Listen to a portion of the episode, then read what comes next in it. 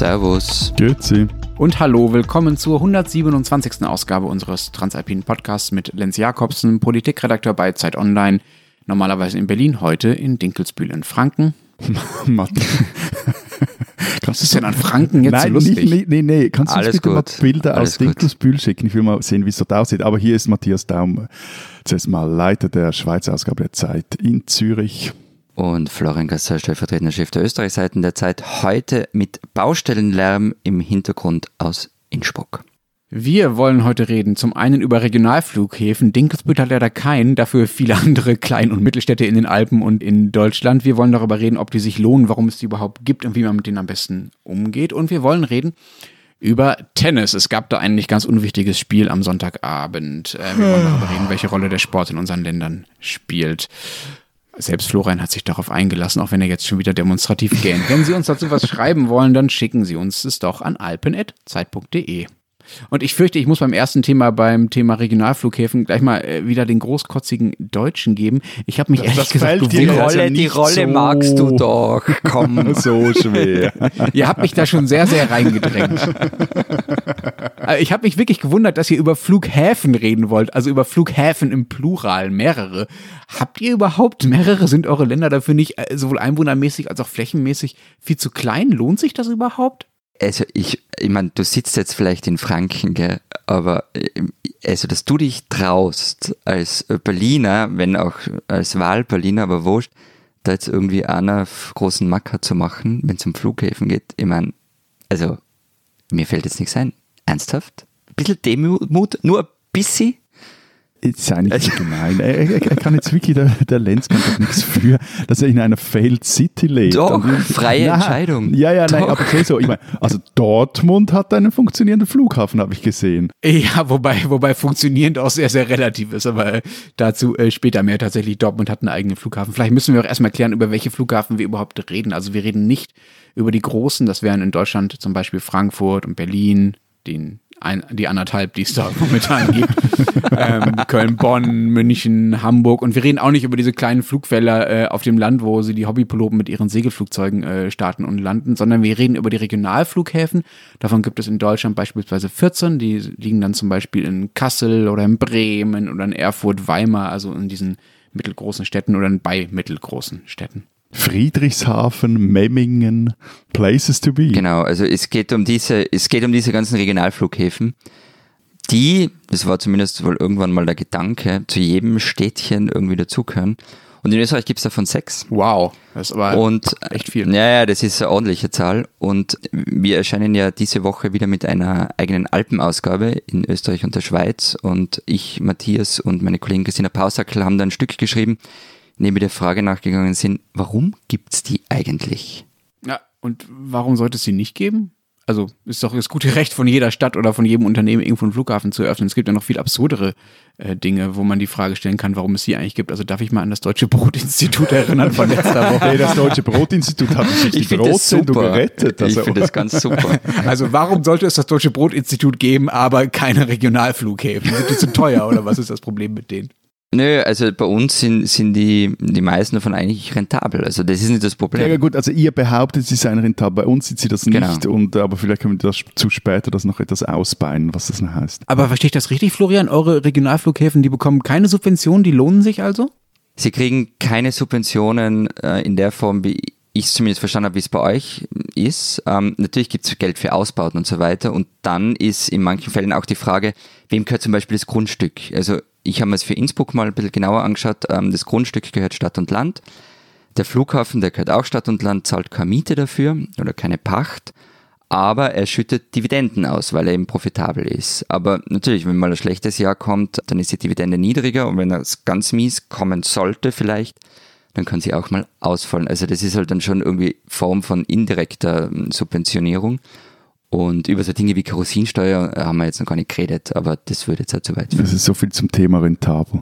Aber trotzdem, also Ja. dass ihr mal jammert, wenn ihr keine Dividenden von euren Flughäfen kriegt, das ist in in Deutschland ziemlich unvorstellbar. Ne? Also von den Regionalflughäfen, die wir haben, ähm, da äh, zahlen äh, oft die Kommunen und die Bundesländer vor Ort wirklich direkt was zu, also eine direkte Subvention. Genau, aber was ich nicht verstanden habe, ist, wie hoch sind die Subventionen? Also wie viel muss da reingebuttert werden? Ja, das, es gibt leider keine seriösen Gesamtzahlen, weil es so viele verschiedene Subventionen gibt, dass es das quasi kaum zu ermessen ist. Aber es gibt eine Studie des äh, BUND, also einer, äh, eines Naturschutzverbundes, äh, die natürlich Interesse daran haben, diese Flughäfen nicht allzu gut aussehen zu lassen. Das muss man auch dazu sagen.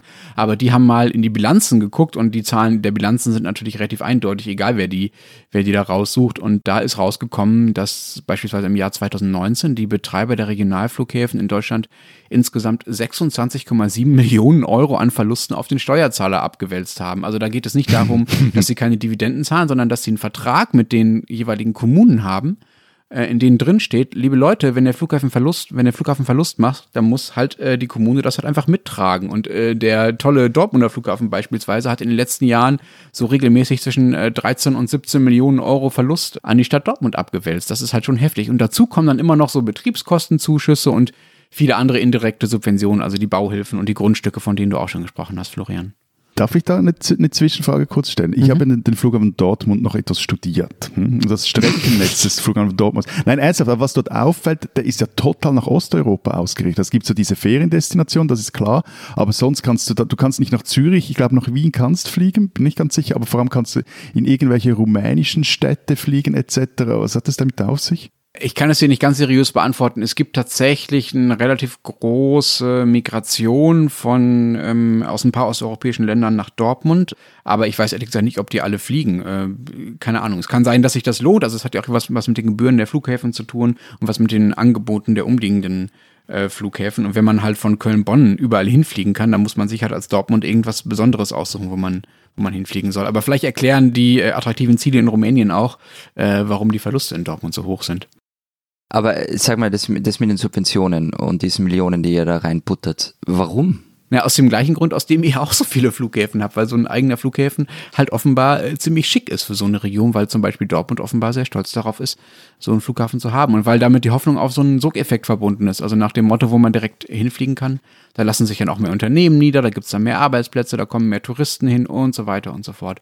Nur funktioniert das halt an den allermeisten Orten gar nicht, weil sie zu nah an den größeren Flughäfen liegen und die ihnen dann die Passagiere wegziehen. Also zum Beispiel die ganzen Dortmunder Passagiere einfach äh, nach Köln-Bonn äh, oder nach Düsseldorf, der ja auch sehr riesig ist, äh, gehen und von da aus einfach losfliegen oder weil die ICE-Strecken zu nah sind und man von da aus dorthin kommt, wo man sonst hinfliegt. Also innerdeutsche Flüge von Dortmund beispielsweise lohnen sich nicht unbedingt, weil der ICE nach Berlin quasi direkt in Dortmund losfährt. Und das sind, glaube ich, dreieinhalb Stunden nur noch. Eine neue Studie des BUND, von der ich vorhin schon erzählt habe, die warnt jetzt davor, dass zwölf dieser 14 Regionalflughäfen, die es in Deutschland gibt, eigentlich gar nicht aus eigener Kraft überleben können. Und es kommt ja noch dicker. Also ab 2024 äh, 20 dürft ihr nach EU-Recht ja gar nicht mehr die Flughäfen so subventionieren, wie ihr das dann macht. Dann müsst ihr so diese Workaround-Lösungen wie in Österreich einführen. genau, also dann werden diese direkten Subventionierungen äh, verboten, was ja auch völlig vernünftig ist, äh, wie ich finde. Und es wäre natürlich total klug jetzt, wir schreiben ja schon den Herbst, den Spätsommer des Jahres 2020, mal so ein bisschen darüber nachzudenken, was man denn bis dahin mit diesen äh, Flughäfen so macht und vielleicht mal den einen anderen auch tatsächlich dicht zu machen, jetzt wo wegen Corona sowieso Flaute ist. Also es schien ihm eigentlich eigentlich ein ziemlich günstiger Moment. Gibt leider überhaupt keine Bestrebungen in dieser Richtung von unserem äh, ja auch sonst nicht besonders, ähm, sagen wir mal, ambitionierten äh, Verkehrsminister, Herrn Scheuer. Aber sag mal, wenn eure Wobei es, ja? Wobei es in den letzten Jahren ja bei euch vor allem noch äh, völlig andere Entwicklungen gab. Also ich habe äh, bei dir nicht ganz in der Nähe, dauert glaube ich doch über eine Stunde mit dem Auto in Memmingen im Allgäu. Da gibt es zum Beispiel einen Flughafen, der eigentlich erst in den letzten 10, 15 Jahren richtig entstanden ist. Das war vorher ein Fliegerhorst der Bundeswehr und ist jetzt so ein äh, Low-Cost-Carrier-Hub, der dort mehr, nicht, halb, nicht aus dem Boden gestampft, aber wirklich so ausgebaut wurde wurde. Also die Entwicklung war halt in den letzten 10, 15 Jahren schon völlig in eine andere Richtung. Der zum Beispiel hatte, Memmingen hatte 2019 das beste Jahr ever und jetzt kracht das alles zusammen. Also klar, sollte man sich mal überlegen, äh, was man jetzt da machen will, aber gleichzeitig ist es halt auch so es von, ist halt, von naja, es ist aber 0. bei diesen, bei diesen Kleinflughäfen ist halt das mit den Low-Cost-Carriern ganz extrem, weil die sich in einen Wettbewerb eingelassen haben und sich gegenseitig dampen, wer zahlt äh, irgendeinem irischen Unternehmen oder so mehr Geld, damit die kommen. Und dieses Geschäftsmodell kracht halt jetzt an allen Ecken. Genau, und, und, aber interessant ist ja eben, und das ist wirklich der Unterschied zwischen Österreich und der Schweiz und auch, äh, glaube ich, Deutschland, In der Schweiz funktioniert das nicht. Also die kleinen Flughäfen, das sind bei uns Altenrhein, Bern, Sitten und Lugano. Dazu kommt noch so ein Privatjet-Airport in äh, Sameden, also bei St. Moritz. Altenrhein und Zameden funktionieren ganz okay. Der, der, der eine ist aber eher so eine private Spielerei eines Investors und beim anderen, da soll der Staat zum Beispiel jetzt wieder für die oberen 1% äh, den mal für 22 Millionen Franken modernisieren. Welcher also ist es? Thema Der, der Altenrhein? Sa- Oder welcher Nee, Sameden. Weil, weil Altenrhein ist ja eigentlich fast schon der österreichische Flughafen. Also da, da fliegen Genau, Radlberger nach Wien. da, da gibt, glaube ich, auch noch irgendein Theater um äh, äh, irgendwie juristisch zwischen der Schweiz und äh, Österreich, aber genau weiß ich jetzt da eigentlich die Details. Ich erspare euch jetzt diese Details. Aber anyway, also die funktionieren okay, aber zum Beispiel Bern, Sitten und Lugano funktionieren überhaupt nicht. Und ich meine, da wurden immer wieder die absurdesten Ausbauideen gewälzt, bis noch vor wenigen Jahren. Also in Bern zum Beispiel, da machen sie bereits ein Crowdfunding für den eigenen Flughafen, den eigentlich niemand wirklich braucht. Und in, in Sitten hatten sie 2019 gerade mal noch zweieinhalbtausend Passagiere und Lugano, also dort ist jetzt der Flughafen pleite und jetzt muss die Stadt als Betreiberin einspringen. Die hat vorher schon Millionen jeweils eingeschossen, aber jetzt muss sie das Ding wirklich betreiben. Aber jetzt warte mal, also der Markt hat bei euch die Flughäfen gerichtet und jetzt springt die öffentliche Hand ein. Das ist sehr unschweizerisch, oder? Also der Markt die Flu äh, was ist jetzt unschweizerisch, dass der, der Markt das richtet, dass die öffentliche Nein, Hand dass der Markt richtet, ist sehr schweizerisch, aber dass die öffentliche Ja, Hand das ist so. Klischee-Schweizerisch, aber ich, also gerade bei diesen Flughäfen, wenn man da so etwas die Geschichte anschaut, das ist jetzt nicht viel besser Hm. wie bei euch. Also die fingen auch immer wieder äh, in den äh, Portemonnaies mit dem Steuergeld drin rum, um die regionalen Flughäfen irgendwie zu retten. Aber eben, es gibt dann so der, der Moment, wo man dann merkt, hey, jetzt, jetzt funktioniert es dann halt einfach wirklich kaum mehr. Aber so, so einen großen Mut zu sagen, hey Freunde, eben, wir brauchen das vielleicht jetzt noch für Rettungshelikopter und den einen oder anderen Ambulanzjet, aber sonst ist gut. Hatte bis jetzt kaum jemand. Was man aber sagen muss, halt, dass die Betreiber jetzt, äh, das ist das, das Neueste, auf die Businessfliegerei setzen, also auf Privatjets. Äh, Wie gesagt, das passt ja, und vor allem, weil zum Beispiel Sameden, also bei St. Moritz, die leben so nur davon. Klischee.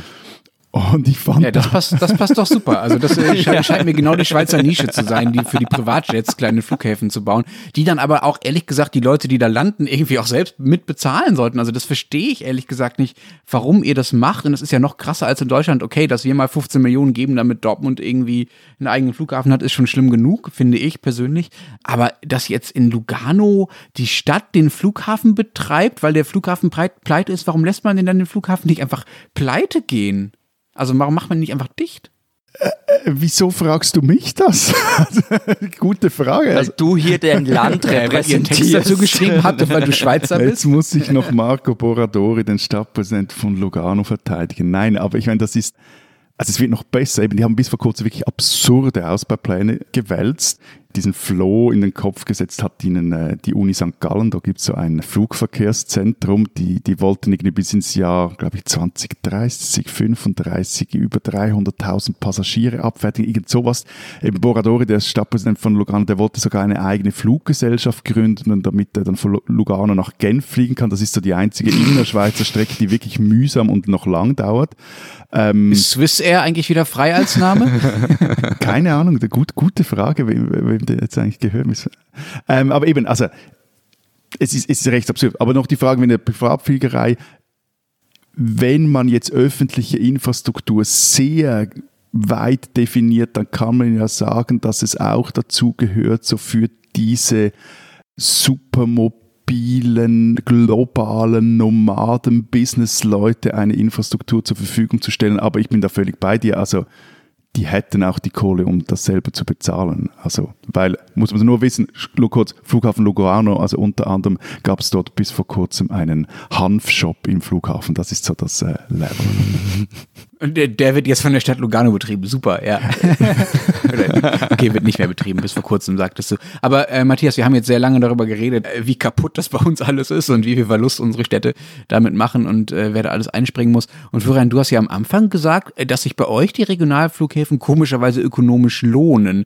Erstens mal, warum funktioniert das bei euch, was bei uns offenbar nicht funktioniert? Und zweitens, warum findest du es trotzdem doof? Also warum sollen die denn dann bitte dicht machen? Die können doch bitte einfach weiter offen bleiben, wenn sich das lohnt. Das gehört doch auch unternehmerischen Freiheit dann dazu, das einfach weiter betreiben zu dürfen. Ja, äh, man, na, ja, also wir reden da ja nicht über, über irgendein Dir gefällt's halt nicht. Dienstleistungsunternehmen. na, das hat damit überhaupt nichts zu tun.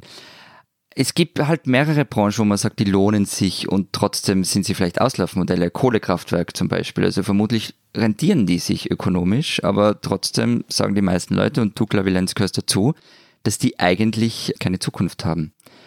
Und ich meine, Regionalflughäfen gibt's im österreichischen Fall halt vor allem für zwei Zwecke neben der Privatfliegerei, von der Matthias geredet hat, nämlich die Kurzstrecken Zubringerflüge und den Tourismus.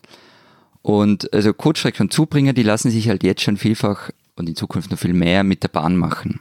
Also nimm her Salzburg, Wien, Linz, Wien, Graz, Wien, all solche Sachen. Also warum soll ich auch von Klagenfurt nach Wien und von dort dann nach Übersee fliegen, wenn mich die Bahn vielleicht fast gleich schnell zum Wiener Flughafen bringt? Also geben du diese Flughäfen am Ende äh, wegen irgendeiner Form von, was du ja vorher schon gesagt hast, als ähm, Standortpatriotismus von Lokalpolitikern, die halt Ja, einen Flughafen oder wegen wollen? der Nachfrage, Entschuldigung. Aber wenn die Leute damit fahren, dann scheint es offenbar nicht so zu sein, dass sie es, dass es genauso gut mit der Bahn machen können. Dann machen sie es offenbar lieber mit dem Ja, ja, das mit der, nein, äh, genau, bei dem mit der Bahn, also ich, ich sage ja niemand, dass die morgen, dass es morgen keine Regionalflughäfen mehr braucht dafür, aber und da gibt es auch noch viel Ausbaupotenzial. Zum Beispiel, um mal wieder in Tirol zu sein, München liegt für mich aus Innsbruck gleich ums Eck, aber es gibt keine direkte Zugverbindung zum äh, Münchner Flughafen. Das müsste halt mal gemacht werden. Du wolltest jetzt, Lenz, wahrscheinlich irgendwas sagen über die zehn Minuten von, äh, zum Flughafen München von Edmund Stoiber, die es bis heute noch nicht gibt, oder? Ähm, du meinst mit dem Transrapid? Ja, nee, das mache ich dann, Ja, das mache ich dann mit meinem Gärtner oder so. Nein, aber im Ernst, also ich, äh, da liegen halt die Alpen dazwischen. Und wenn du dir wünschst, dass mal endlich mal ein Schnellzug von direkt von Innsbruck nach München fährt, dann muss man halt auch dazu sagen, dass es auch teuer ist und dass es natürlich sozusagen auch deinem Interesse als Zugfahrer entspricht. Also äh, das ist ja sozusagen ein politischer Plan, den du da aufmachst und kein Szenario. Na, na, klar, aber ich finde das ja bei, bei man kann es, man kann solche Verbindungen immer machen. Der zweite Punkt, und der ist schon etwas problematischer, das sehe ich, ähm, das ist das mit Tourismus. Denn natürlich wollen die Leute so nah wie möglich beim Skigebiet landen und dann einen möglichst kurzen Transfer haben. Das umzustellen, also überhaupt, dass man Tourismus äh, mehr auf die Schienen verlagert, das ist recht kompliziert und wahnsinnig aufwendig. Also dagegen ist äh, Zugverbindung zum Flughafen München relativ easy, weil natürlich ein Charme vom Fliegen äh, ist, dass sich jemand anders darum kümmert, dass mein Gepäck von A nach B kommt. Und in den Familienurlaub mit dem Zug zu fahren, das kann schon ziemlich nervig sein. Und da gibt's halt natürlich Überlegungen. Es ist jetzt nur nirgends wirklich umgesetzt, dass man zum Beispiel dem Gepäck einchecken kann am Bahnhof. Ich finde es übrigens ganz fantastisch, wie du äh, mit deinem leichten Akzent Gebäck statt Gepäck sagst. Also mir ist es auch sehr wichtig, dass mein Gebäck von A nach B kommt. Das war jetzt richtig gemein. ja, Nein, aber äh, also du hast jetzt also so etwas im, im Konjunktiv gesprochen, aber ich meine, in, in der Schweiz ist es so, dass die meisten Regionalflughäfen wegen den guten Anschlüssen und Zuganschlüssen auch an einen größeren Airport abgeschmiert sind. Zum Beispiel Bern ist halt einfach, da bist du viel zu schnell am Flughafen Zürich oder die, die SBB, das gibt's aber schon seit Jahren bei uns, sogenannte Flugzüge, wo du zum Beispiel von Basel, äh, Bern, jetzt auch neu von Genf oder eben auch von Lugano, dann schnell äh, am Flughafen bist und ähm, Du hast vorhin von großen ähm, Eisenbahnprojekten gesprochen, Florian. Also bei uns zum Beispiel wird jetzt ähm, im Dezember geht der neue Genery-Tunnel in Betrieb. Da bist du dann von Lugano in Zürich, jetzt in der Stadt, in unter zwei Stunden und am Flughafen in knapp über zwei Stunden. Und ich meine, ihr, ihr baut ja auch den Semmering-Tunnel, der ist dann bald mal fertig, oder diese Korallenbahn Ja, zwischen genau. Graz, Graz und Klagenfurt, oder? Liegt Ja. die? Also das Zeug wird ja gebaut und jetzt geht es Genau. halt darum, auch die Konsequenzen zu ziehen. Genau, also und es gibt zum Beispiel ja schon sowas wie bei euch, dass man mit ähm, einem Flugticket von Salzburg zum Flughafen Wien mit dem Zug fahren kann. Also man checkt dann wirklich schon ein mit diesem Zugticket. Und ich meine, die Sache mit Mailand bei euch, das finde ich wirklich schlau, was ihr da gemacht habt. N- Nur kurz, da muss man vielleicht, Ja. das haben wir gar noch nicht erklärt, Mailand Malpensa, also der eine von zwei Mailänder Mhm. Flughafen, der ist seit einem Jahr mit einer S-Bahn verbunden nach Lugano, da dauert es eine Stunde 45 und da bist du an einem der großen Drehkreuze in Europa.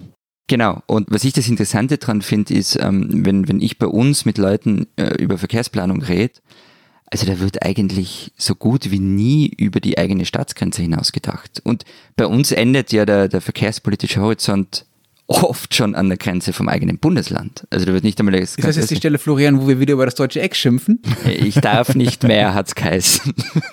Nein, die, die, Italiener sind halt einfach die besseren Nachbarn als die Bayern. Offensichtlich. Und, äh, ja, oder, oder, es geht ja noch weiter. Also wir teilen uns ja äh, einen Flughafen mit Frankreich und mit äh, Baden-Württemberg, nämlich den von Basel. Der liegt ja auf eigentlich mitten in französischem Territorium und äh, heißt ja auch offiziell Basel-Mülus-Freiburg. Das ist beeindruckend aber habe ich eigentlich schon die Geschichte mit dem Flughafen Graz und Klagenfurt erzählt mit der Korallenbahn und vor allem, was Jörg Haider damit zu tun hatte. Oh, Jörg Haider, ich bin ganz ohrleglos. Funktioniert immer noch, der Deutsche beißt an. Ganz kurz, also um diese, das mit der Verkehrsplanung, was ich vorher gemeint habe, dass da irgendwie nicht über den, den eigenen Tellerrand gedacht wird, nochmal zu verdeutlichen. Also die Korallenbahn verbindet ab 2025 Graz und Klagenfurt miteinander. Und ähm, sie fährt auch am Grazer Flughafen vorbei, bleibt aber dort nicht stehen. Es gibt keinen Bahnhof dafür, zumindest ist keiner geplant. Warum? Angeblich, weil Jörg Haider das so wollte. Denn dann wäre halt der Grazer Flughafen plötzlich eine Konkurrenz für den Klagenfurter Flughafen geworden. Das nennt man dann sinnvolle Verkehrsplanung auf Österreichisch. Diesen Österreicher sollten Sie kennen. Österreich hat, man vergisst es manchmal auch noch, Minister und Ministerinnen neben Sebastian Kurz, unter anderem einen Außenminister. Alexander Schallenberg heißt er, geboren in Bern, aufgewachsen in Indien, Spanien und Frankreich als Sohn eines österreichischen Diplomaten.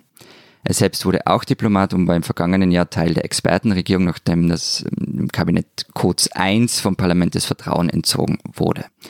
Nach der Nationalratswahl blieb Schallenberg im Amt und Sebastian Kurz schickte ihn vergangene Woche in die ZIP 2, die ORF-Nachrichtensendung, um dort die Haltung der Regierung zur Tragödie im griechischen Flüchtlingslager Moria zu erklären. Die lautet, wir helfen vor Ort, aber wir nehmen niemanden von dort auf.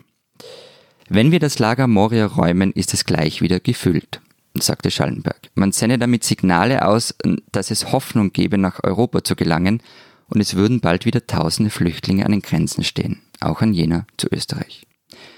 Der Moderator fragte nach, ob das nicht eine etwas zynische Haltung sei. Nein, sagte Schallenberg, das sei eine Frage des Hausverstandes. Auch eine Diskussion über die Verteilung in der Europäischen Union lehne man ab. Die EU dürfe nicht in die alte Debatte zurückfallen, die man 2015 und 16 geführt habe, sagte er und setzte nach, das Geschrei nach Verteilung kann nicht die Lösung sein. Alexander Schallenberg, ein Österreicher, den man wohl kennen muss.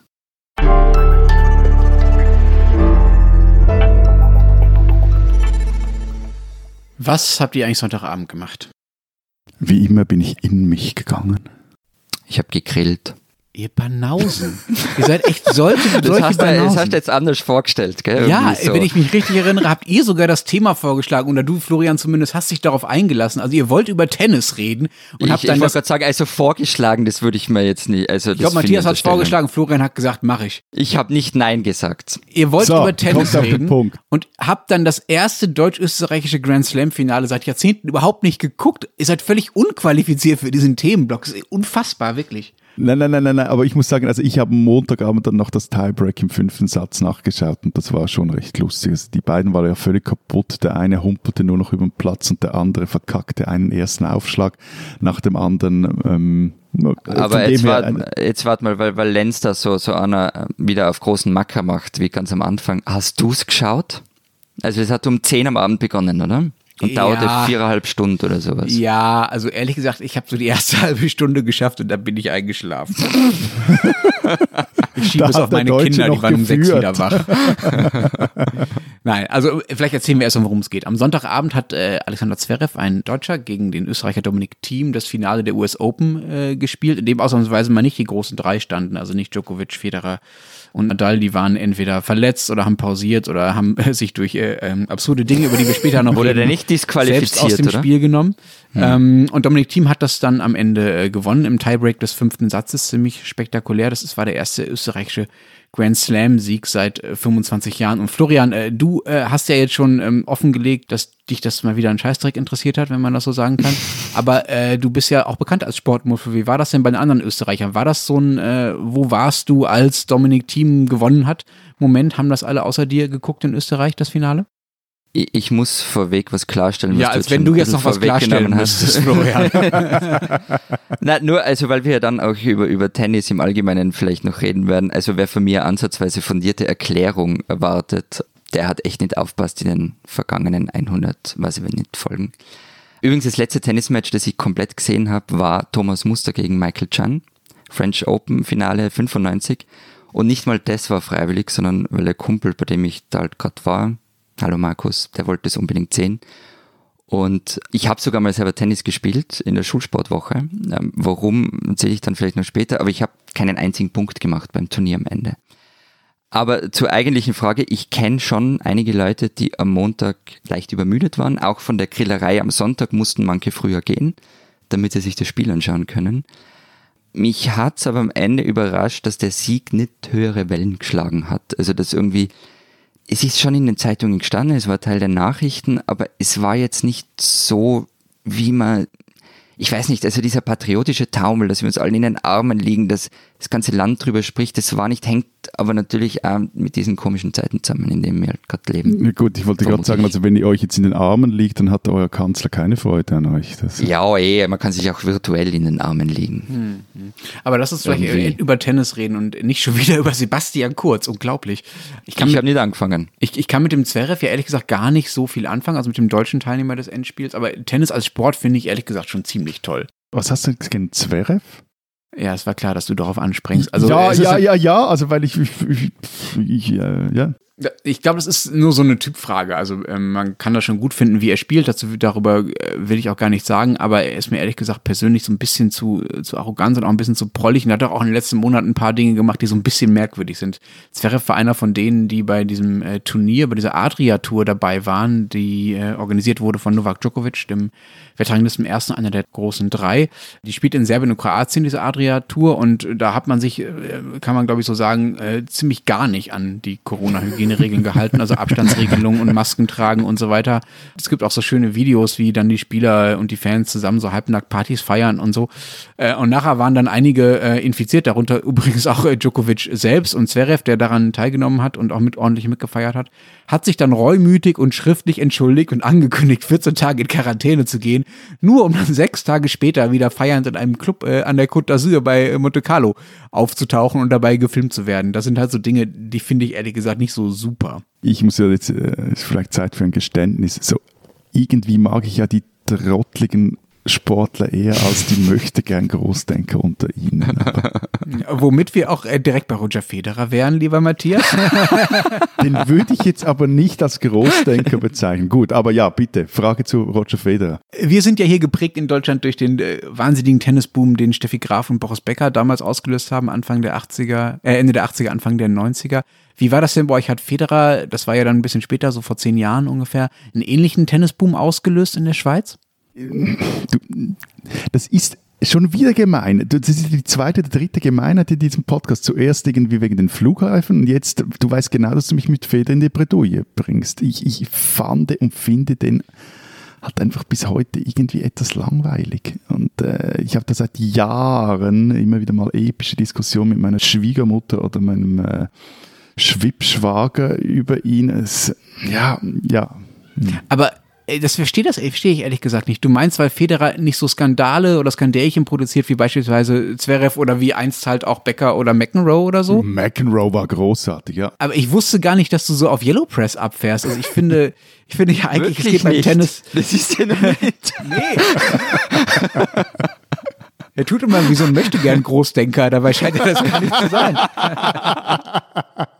Ich finde, es geht beim Tennis ja eigentlich um das, was auf dem Platz stattfindet. Und da ist Federers Spiel schon ziemlich, ziemlich spektakulär schön. Ein kleiner Lesertipp für alle, die den Text dazu noch nicht kennen und die äh, Federers Spiel nicht so empfinden, wie ich es empfinde, nämlich als spektakulär schön. Der äh, ziemlich fantastische Schriftsteller David Foster Wallace, der auch beinahe Tennisprofi war und in so einer Akademie jahrelang war und darüber auch ein riesiges, dickes Buch geschrieben hat, Infinite Jest, unendlicher Spaß, aber das ist ein anderes Thema. Der hat auch mal einen Huldigungstext geschrieben über Federer, in dem er sehr wunderbar beschreibt, was es so äh, besonders macht, das Spiel von Federer. Und der Titel sagt eigentlich schon alles, Roger Federer as Religious Experience. Der Text ist äh, googlebar und auch frei lesbar in der New York Times für alle, die es nachlesen wollen. Also der Text ist wirklich super, aber man muss halt auch wissen, dass Foster Wallace auch äh, phänomenale Texte über Kreuzfahrten geschrieben hat. Bist du deppert, Und ist das gut. Kreuzfahrten sind jetzt aber eigentlich, wenn sie nicht von Foster Wallace beschrieben werden, noch langweiliger als Roger Federer. Aber sa sag mal, Matthias, diese, diese ähm, Federer-Geschichte, das erzählst du mir ja ungefragt ungefähr alle zwei Monate mal.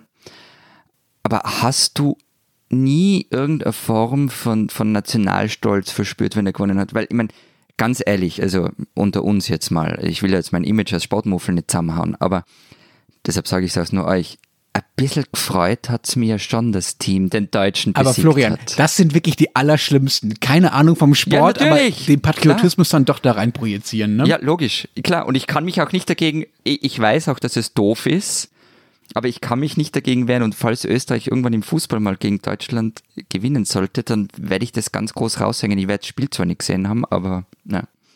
Nein, Ich weiß eh, dass also, also, mh, nein, Nationalstolz oder Nationalgefühl hatte ich jetzt bei Federer nie, aber das finde ich hängt halt auch mit dem Sport zusammen. Also es ist ein, Hm. ein, ein Einzelsport und Ja, außer im Davis Cup, oder? Fe Federer, und das, das meine ich jetzt im, im positivsten Sinn, ist auch nicht. Federer ist eigentlich äh, als, als äh, so von seiner Herkunft her und als, Figur äh, ist er auch nicht so ein, ein prototypischer Schweizer. Die Mutter, glaube ich, ist Südafrikanerin oder in Südafrika aufgewachsen, gibt dort Verbindungen. Also so, aber noch was zu sagen. Also wo ich völlig bei Lenz bin, also die, die, die Ästhetik seines Spiels und die Faszination dafür, die, die kann und konnte ich sehr wohl nachvollziehen. Also das ist schön anzuschauen. Aber am spannendsten fand ich ihn eigentlich jeweils in seinen großen Niederlagen. Also so Grand Slam Finals, bei denen es dann bald mal zu dunkel wurde, um noch richtig Tennis zu spielen. Ich kann jetzt auch nicht sagen, dass ich so eine Was war das Tolle an seinen Niederlagen?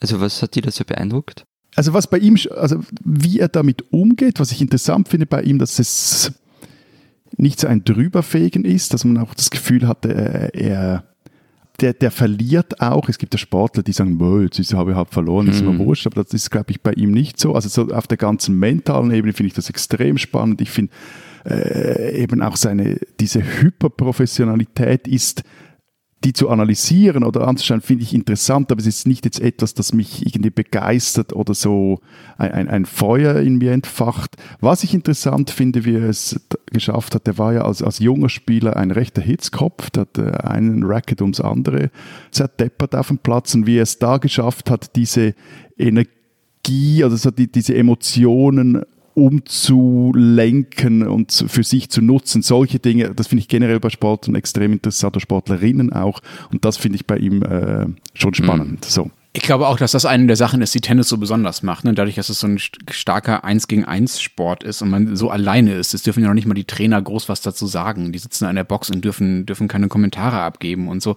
Das ist einfach eine unglaubliche mentale Belastung. Ne? Und das ist eine unglaubliche mentale Herausforderung. Also es ist einfach sehr viel Psychologie und das ist, glaube ich, auch, das es so besonders macht, auch beim Zuschauen, weil du den Leuten ja so ein bisschen auch in den Kopf gucken kannst. So.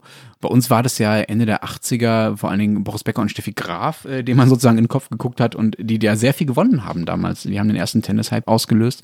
1985 hat Becker das erste Mal Wimbledon gewonnen, 1987 Steffi Graf den ersten Grand Slam-Titel in Paris. Und das hat Tennis erst ehrlich gesagt so richtig auf die Landkarte gebracht hier in, in Deutschland und zum Fernsehsport Nummer zwei hinter Fußball gemacht. Und ich glaube, dass auch ich so gerne Tennis gucke, weil ich halt genau in der Zeit angefangen habe, so äh, Sport im Fernsehen zu gucken und das so mitzuverfolgen, so Anfang der 90er waren diese großen Turniere einfach Ereignisse, die man halt geguckt hat und die man, die ich dann als Kind auch mitgeguckt habe te- teilweise. Und auch die Zahlen der Aktiven in den Vereinen, ich habe das gerade nochmal nachgeschaut, sind ganz schön hochgegangen damals von 1,6 Millionen Vereinsmitgliedern in Tennisclubs 1985 auf 2,3 Millionen dann 1994, also nachdem so die Hochphase äh, des Erfolgs von Graf und Becker vorbei war. Und seitdem geht es dann allerdings auch wieder rapide runter, nachdem die beiden nicht mehr so erfolgreich waren und auch ehrlich gesagt ja niemand mehr nachkam, der daran anknüpfen konnte an deren Erfolge. Aktuell sind es nur noch 1,3 Millionen aktive Tennisspieler in Deutschland. Und da sieht man halt mal, was Stars für solche Sportarten bedeuten. Ne? Also auch für die Breitenwirkung, für die Laien und für die Jugendlichen, für die Kinder, die da mitmachen. Und äh, Florian, wie ist das denn in Österreich? Wir haben jetzt über Roger Federer schon geredet. Jetzt Dominik Thiem, da ist es noch zu früh, um abzuschätzen, was für einen Effekt das haben wird. Das ist ja auch sein erster Titel. Gab es denn bei euch mal einen vergleichbaren Spieler, der eine ähnliche Breitenwirkung hatte in Sachen Tennis? Ja, ja, ja, also ganz eindeutig Thomas Muster. Also den werdet ihr wahrscheinlich auch kennen. Ja.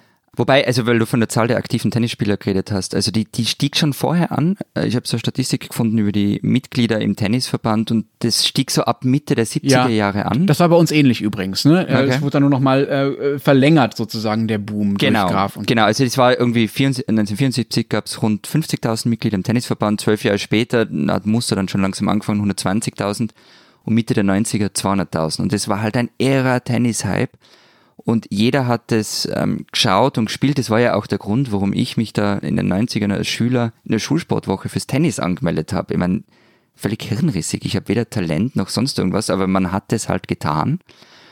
Und also der Hype um Muster, der war völlig wahnsinnig. Also eben der stieg in den späten 80er Jahren zum Star auf. Mit ihm wurde Österreich Teil der Weltgruppe im Davis Cup. Er gewinnt 95 das French Open. Er war ja auch mal Nummer eins der Welt. Es gibt dann zum Beispiel, oder es gab, weiß nicht, immer gibt, so Ranglisten der internationalen Medienpräsenz von Österreich und da war 96 der EU-Kommissar Franz Fischler auf Platz 1 und Thomas Muster auf 2 und äh, seine Bekanntheitswerte lagen irgendwo bei 97 Prozent. Und ich habe eine völlig irre Umfrage gefunden. Und zwar von Gallup, also nicht von irgendeinem poppeligen Institut, da ging es darum, die weibliche Bevölkerung über 18 Jahre Sechs Prozent von denen gaben an, dass sie sich Thomas Muster als Samenspender aussuchen würden, wenn sie auf natürlichem Wege keine Kinder bekommen könnten.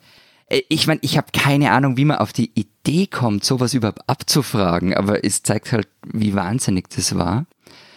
Wo ich mir aber jetzt schwer getan habe, äquivalent äh, zu euch zu finden, ist zu Steffi Graf. Also da fällt mir nur Barbara Schett ein, die war ja mal siebte in der Weltrangliste die war schon auch präsent, aber mit dem Hype um Graf ist, glaube ich, nicht vergleichbar. Und was ich noch dazu vermute, aber da könnt ihr mir dann zurechtweisen, dass das vielleicht in den 90er Jahren, später 90er schon zu spät war, um noch so einen Hype auszulösen. Mm, dass es vielleicht auch in den 70er und 80ern die Zeit dafür war. Hm, da war sozusagen die Spitze schon erreicht, ja, das, das kann gut sein. Wobei ich es ja interessant finde in Deutschland, also bei Becker und Graf, wie unterschiedlich die nach ihrem Karriereende äh, so mit den öffentlichen Auftritten umgegangen sind. Ne? Also Steffi Graf hat sich ja sehr mm. zurückgezogen, macht sehr wenig, ist mit Andrew Agassi in den USA gezogen und so. Und Boris Becker, äh, der ja einige Skandale produziert hat, ist mittlerweile ein wirklich, wie ich finde, fantastischer, ein fantastischer Sportkommentator geworden. Also dem zuzuhören, wie der bei Eurosport die Tennismatches kommentiert, da können sich wirklich eigentlich alle von diesen ehemaligen Fußballern, die jetzt so in ZDF und Sky und The Zone Studios rumstehen und über Bundesligaspiele oder Länderspiele mitreden, können sich davon eigentlich alle was abschneiden. Also Beck hat echt hm. Ahnung davon. Er hat ja auch als Trainer gearbeitet für Djokovic unter anderem. Ähm, also auf den lasse ich wirklich nichts kommen, so gerade nach seinem Karriereende. Was interessant ist, dass es ich meine, Federer ist wirklich ja eine, eine Riesenfigur. Also, dass, äh, wenn die Schweiz einen EU-Kommissar hätte, Federer wäre auch weltweit bekannter als der. Aber, und es gab und gibt auch einen, einen kleinen Federer-Tennisboom, vor allem als er so richtig erfolgreich war, aber eigentlich nur bei den Junioren und nicht bei den Erwachsenen. Da nimmt die Anzahl Spieler eher ab. Und Interessant ist auch also da dieses Gender-Phänomen, das nämlich in den 1990er Jahren, als Martina Hingis, die Schweizerin bei den Frauen an der Weltspitze mitspielte, das motivierte damals lediglich die Mädchen dazu, vermehrt zum Racket zu greifen. Die, die Buben ließ es aber kalt. Und das war auch so umgekehrt. Das ist aber interessant, ne? Also die Mädchen lassen sich von Federer anstecken, aber die Jungen nicht von Hingis. Also, also was klar ist, dass die Jungen nicht von Hingis, ob, ob, ob Feder die Mädchen angesteckt hat, das äh, weiß ich so mäßig so. Und ich meine eben, also Feder ist halt wirklich, also bigger than Switzerland. Der ist ja auch nicht mehr allein ein Sportler. Also auch wenn du schaust, wo, wo kommt der jetzt vor? Gut, jetzt hat er gerade noch äh, ein oder beide Knie kaputt, ist da wieder im Aufbautraining. Der ist wirklich so ein, der ist ja, eigentlich längst schon mehr, nicht mal auf den Gossip-Seiten, sondern, sondern im, im, Wirtschaftsteil. Also vor ein paar Monaten zum Beispiel stieg er bei einer Schweizer Turnschuhmarke als Teilhaber ein. Und das war dann der NZZ am Sonntag zum Beispiel eine Doppelseite wert oder jetzt am vergangenen Wochenende. Da hat äh, einer seiner Sponsoren, Lind und Sprüngli, das sind die mit diesen übersüßen Lindor-Kugeln, der hat so eine Schoki-Erlebniswelt eröffnet. Und das war dann auf allen Online-Portalen, nicht weil Ueli Maurer, der, der, der Finanzminister, dort rumhampelte vor diesem Schokoladebrunnen, sondern weil Federer dort stand. Oder äh, wenn Federer eine Villa am Zürichsee baut, dann ist das ein, ein Riesending. Wo er jetzt aber im ATP-Ranking steht, äh, wissen vermutlich die wenigsten so. Also jetzt warte mal, ich habe noch eine letzte Frage zu dem Thema, wenn ich hier schon zwei so Experten sitzen habe. Lenz und ich können auch den Bäcker machen und dir sämtliche Fragen zu Tennis beantworten. Sehr gut, sehr gut. ist Tennis, weil es eben äh, so, so, ein Einzelsport ist und so weiter, ein, ein Sport, bei dem kleine Länder eher reüssieren können? Oder woher kommt es, dass eben sogar solche Mini-Nationen wie Österreich und die Schweiz und keine Ahnung wer noch so starke Spieler und Spielerinnen hervorbringen. Nur kurz noch ein paar Zahlen, um deine ja. Statistik oder deine These zu verstärken. Die Schweiz hat ja insgesamt 23 Grand Slam-Titel mhm. gewonnen, allein bei den Männern. Dazu kommen noch jene der Frauen und Deutschland lediglich 10 und ihr Österreicher nur deren zwei. Also vielleicht müssen wir da die These auch noch etwas schärfen. Vielleicht naja, Deutschland hätte eben noch 20 machen sollen, wenn wir es mal sehen. Also da haben wir sogar mehr wie die Deutschen. Genau. Und eben neben Federer. Muss ich jetzt was sagen? Nein, nein, ne? nein, nein, nein. Ich gönn's euch. Neben Federer gibt es ja auch noch Stan Wawrinka, der äh, sehr gut Tennis spielt bei den Männern und bei den Frauen gibt es zurzeit Timea Baczynski oder Belinda Bencic. Wir haben ja sogar mal den Davis Cup gewonnen. Okay, okay. Ich weiß schon, äh, Sportfans werfen gern mit Statistiken um sich, aber das ist, hat jetzt nicht meine Frage beantwortet. Genau, aber Sportfans wissen auch, dass es einen sogenannten European Tennis Report gibt. Zumindest habe ich das im Laufe dieser Recherche herausgefunden. Und da steht halt drin, dass in der Schweiz 7,31 Prozent aller Einwohner Tennis spielen. Und das ist europäischer Spitzenwert. In Österreich sind es 4,58 Prozent und in Deutschland 4,26. Wobei interessanterweise Deutschland pro Kopf mehr Tennisplätze hat. Also eigentlich müsste ihr einfach etwas mehr anstrengen, dann würde das schon klappen. Ich sehe schon, die Frage wird nicht beantwortet. Doch, nein, noch, noch, noch, noch einen, Nachschub. Ich glaube, es, ja, es hat mit dem zu tun. Also wenn du dir anschaust, wie wurden die groß, das waren ja, bei Federer war es, glaube ich, nicht so krass, aber wenn du zum Beispiel die Geschichte von TM anschaust oder auch mhm. von äh, Belinda Bencic, die, dieser Schweizer, die recht gut mitspielt, das waren und sind ja so Projekte. Also wenn ein Kind ein Projekt ist, dann ist es bei Teilen dieser erfolgreichen Tennisspieler, Innen- und Tennisspieler und für das brauchst du halt auch ein gewisses Maß an Kohle. Du musst nicht super reich sein, aber du brauchst die Überzeugung und auch das Portemonnaie oder einen Sponsor, der dir das ermöglicht. Also von dem her ist es vermutlich einfacher aus Österreich und der Schweiz in die Top Ten zu kommen als aus Burkina Faso und dazu kommt, du brauchst dann doch den einen oder anderen Tennisplatz, auf dem du spielen kannst.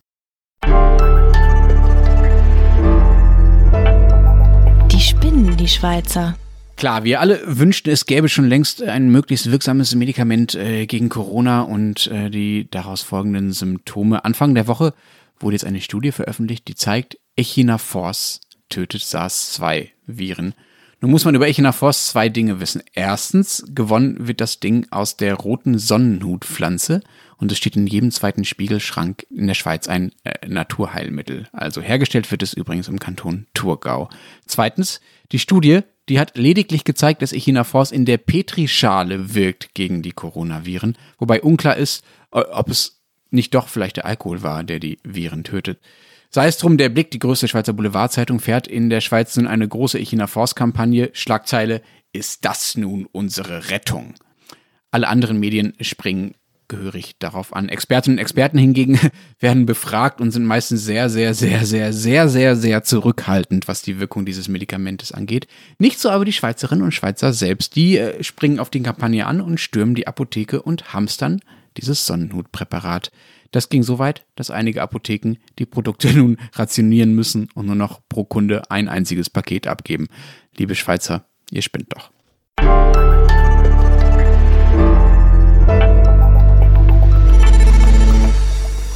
Das war's diese Woche bei unserem Transalpinen Podcast. Wenn Sie wissen wollen, was sonst noch so los ist in der Schweiz und in Österreich und in Süddeutschland und überhaupt, dann lesen Sie diese Woche wieder die Zeitalpen, die gedruckte Ausgabe und die digitale Ausgabe für unsere drei Länder zusammen. Was habt ihr reingeschrieben, Matthias? Point Set Match. Nein, wir haben äh, Championship. Wir haben reingeschrieben diese große Geschichte, über die wir auch gesprochen haben, über äh, die Regionalflughäfen. Dann haben wir eine Recherche drin von August Modersohn. Der ist Herrn Flick nachgegangen. Herr Flick ist deutscher Kunstsammler, dessen Hallen in Berlin von einem österreichischen Immobilienkonzern bald geschleift werden und dessen Stiftung in Zürich sitzt. Und August hat sich gefragt, was passiert jetzt mit dieser weltberühmten Flick-Kunstsammlung? Und Urs Willmann hat einen äh, Biertest gemacht, ähm, eine Wanderung zu den höchstgelegenen Brauereien und er hat ordentlich verkostet. Dazu erzählt Arabella Kiesbauer dann auch noch, warum sie eigentlich gern mal Sennerin sein möchte. Und es gibt ein Porträt über die Skifahrerin Corinne Sutter. Die Schweizerin, unter anderem wegen ihr, ist Österreich nicht mehr auf Platz 1 der, ich kann es gar nicht aussprechen. Matthias, Genau, bitte genau. Ich, hab, ich wollte eigentlich gleich, ich, ich, hab, ich wollte mich gleich zu Wort melden, weil ich jetzt ernsthaft gedacht habe, dass Florian, dass Florian dieses äh, Porträt von Marlon Rouge nicht erwähnt über Corinne Sutter, dank der die Schweiz nach über 30 Jahren endlich wieder mal die Nationenwertung im Skiweltcup gewonnen hat und bald Mitte Oktober geht ja in Sölden die neue Saison los. So, und damit machen wir Schluss. Florian darf weinen gehen und wir hören uns nächste Woche wieder. Bis dahin sagen wir Vielen Dank. Point Set Match Championship. Tschüss. und tschüss. Oh, genau, jetzt klingelt hier noch das Telefon. Gut.